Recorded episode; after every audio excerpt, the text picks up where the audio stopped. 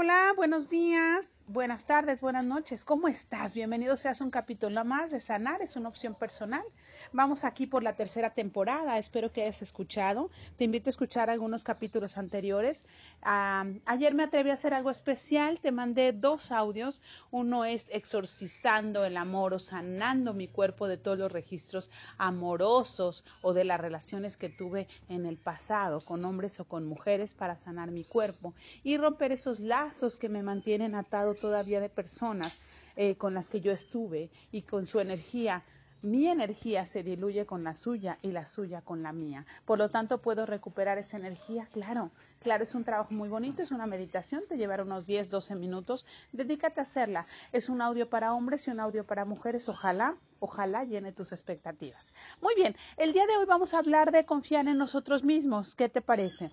Confío en mi intuición, confío en mí. Normalmente cuando voy a tomar una decisión, ¿qué hago para tomar la decisión? ¿Será que ya tengo la respuesta o la tengo que estar buscando afuera? Este es el, programa de hoy. ¿Cuántas veces yo tengo dudas sobre lo que debo hacer y a veces he tenido este evento varias veces antes en mi vida y sin embargo sigo dudando qué debo hacer? ¿Dudo de mí acaso o dudo de mi capacidad? ¿Cómo tomo las decisiones? Este programa vamos a platicar de eso.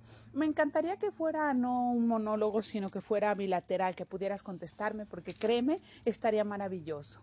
Estaría maravilloso que platicáramos cómo tomo una decisión, a quién le pregunto, cuántas veces pregunto y cuando es algo difícil, ¿realmente le habla a muchas personas? Yo creo que sí.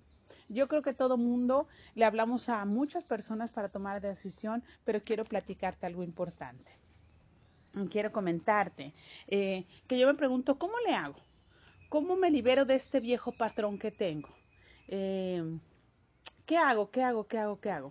Y entonces mi inteligencia universal, mi mente subconsciente, mi alma, mi ser, todas las memorias de mis células ya tienen la respuesta y sin embargo yo sigo preguntando y pregunto mil veces a todas las personas. Eh, si esas respuestas no me dicen algo, no me hacen eco, pues entonces no las tomo. Y entonces vuelvo a preguntar. Ahora regrésate a lo que acabo de decir. Si no me dicen algo, si no tienen eco. Quiere decir que algo hay adentro en mi interior, algo hay en mi interior eh, que ya tiene la respuesta.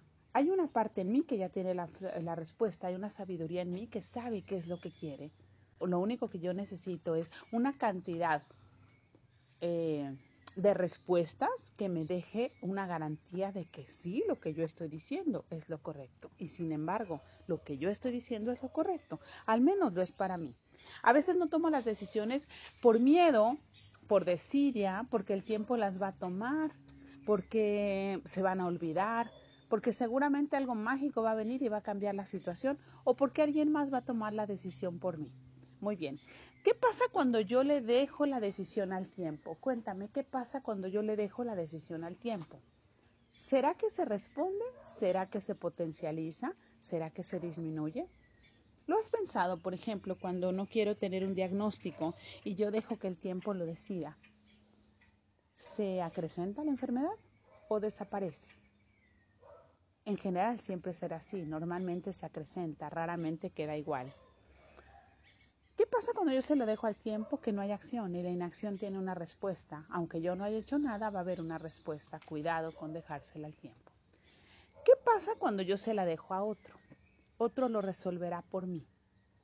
Claro, siempre ha habido alguien, mi mamá, mi papá, mi pareja, mis amigos, alguien lo resolverá por mí. ¿Tiene algún costo que alguien lo resuelva por ti?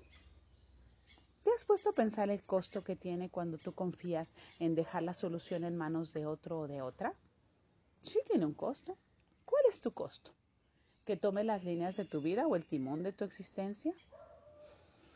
¿Que te haga sentir incapacitado? ¿Que generes una dependencia innecesaria? ¿Que generes una dependencia necesaria pero que no puedes crecer? ¿Que tengas que someterte a, someterse a, tu, a su opinión? Que siempre tenga que evaluar tus opiniones como si fueras ineficiente en tu propia existencia? ¿Qué costos pagas cuando otro decide por ti? Muy bien, ahora si tú puedes decidir por ti, hay recursos que puedes utilizar. Hay recursos importantes que tú puedes utilizar para ti. ¿Cuáles serían? Primero, la llamada experiencia. ¿Ya antes he vivido este evento? Sí. Muy bien. ¿Cómo reaccioné?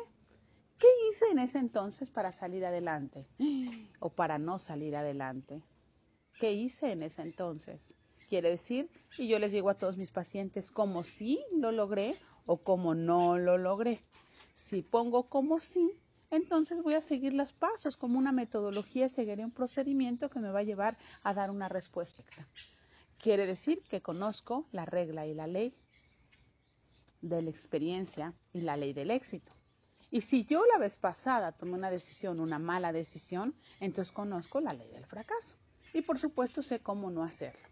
Espérate tiempo, no escuches, no revises el diagnóstico, no revises la carta, no abras la cuenta del banco, no lo platiques a nadie, eh, ya pasará, no hagas caso, eso no es importante. ¿Qué pasó todo esto que tú omitiste? ¿Y qué pasó la vez pasada?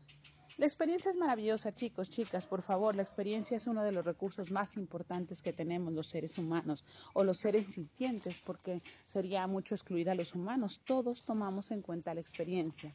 ¿Por qué no lo tomas en cuenta tú? Muy bien, podría ser que tenemos la experiencia, pero no la escuchamos.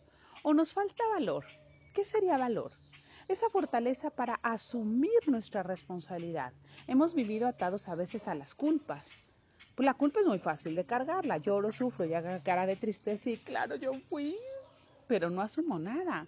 Y entonces no cambia nada. El valor es la capacidad de asumir que yo seré responsable de lo que suceda con la decisión que tome.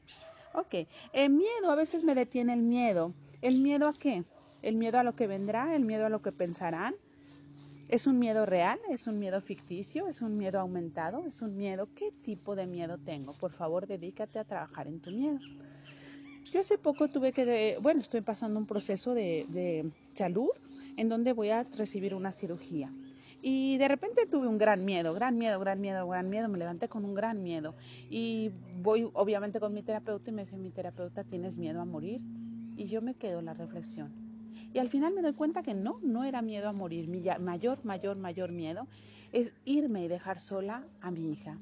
Mi hija es una adulta de 24 años y aún así yo como madre tengo miedo a no haber dado lo mejor, a no haberle enseñado a pescar, a equivocarme y a dejarla desvalida, no porque yo me vaya, sino porque no le di las herramientas que creo sean suficientes.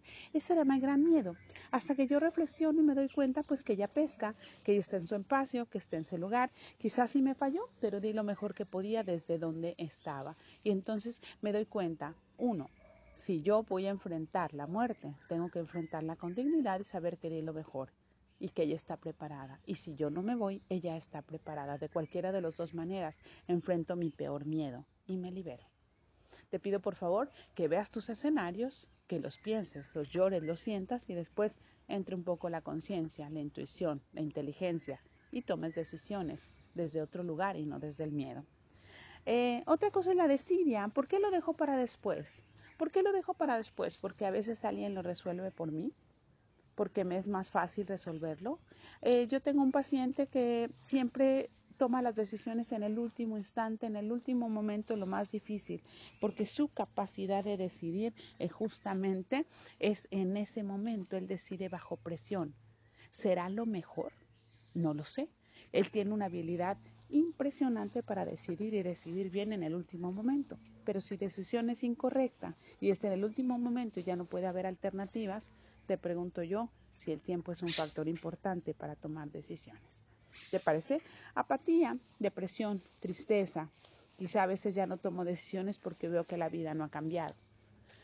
Me siento triste, deprimido, solo, angustiado y entonces decido no tomar decisiones y aún así voy a pagar los resultados. Acuérdate que con acción o sin acción siempre habrá una respuesta. ¿De acuerdo? Eh, Date tiempo de escuchar, platica contigo, ten tu diálogo interior, tus autodiscusiones, tómate un tecito contigo y platica qué es lo que estoy sintiendo. ¿Puedo confiar en mí? ¿Lo que yo estoy sintiendo es lo que debo sentir? Pregúntatelo. Es bien bonito esos diálogos interiores, son las reflexiones matutinas. Yo les platico y te lo comparto con todo cariño, que todas las mañanas es bueno meditar no, no quiero que pongas un audio como este, 10 minutos o 20, o te vayas al nirvana. No, que reflexiones. en tu vida, en lo que quieres de tu vida, en lo que vas a hacer, lo que has hecho, en dónde estás, a dónde quieres llegar. ¿Qué te sirve, qué no te sirve, eh, qué te estorba, qué te duele? Piensa un poquito en tu vida. Date 10 minutos para pensar en eso todos los días antes de levantarte. Y entonces vas a ir pudiendo viajar más ligero de equipaje. Eh, si esto no te funciona y eres como yo, una persona hiperactiva, entonces pues yo te sugiero la siguiente terapia, activa tu cuerpo para tomar decisiones. Cuando yo tengo una situación en la que no sé cómo confiar o qué hacer o qué estoy sintiendo, entonces me pongo a arreglar, a ordenar mi casa, mi espacio, mis libros, mis lapiceros, mis cuadernos, mi ropa interior, qué sé yo, lápices con lápices, plumas con plumas, eh, eh, cucharas con cucharas, cucharones, o sea, pongo orden, orden en orden, hasta que llegue el momento en mi mente que cae el orden.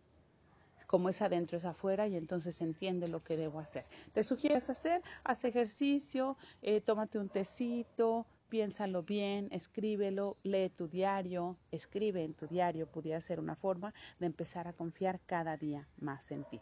Yo te pido por favor que veas tus escenarios, tus buenos y malos, y que tomes la mejor decisión posible. Quizá te puedas equivocar, pero eso va a un bagaje de la experiencia y otra vez tendrás una nueva oportunidad de hacerlo.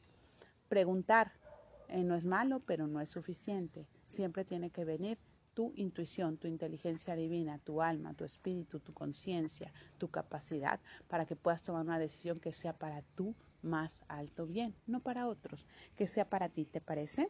Te mando un abrazo y un beso y espero realmente pues que te sirva que te sirva un poquito la reflexión y que te sirva pensar en que debes aprender a confiar en ti y que finalmente la sabiduría la tienes adentro. Afuera solo es un reflejo de lo que tienes adentro. Muy bien, te mando un abrazo y un beso, que tengas una vida más que maravillosa.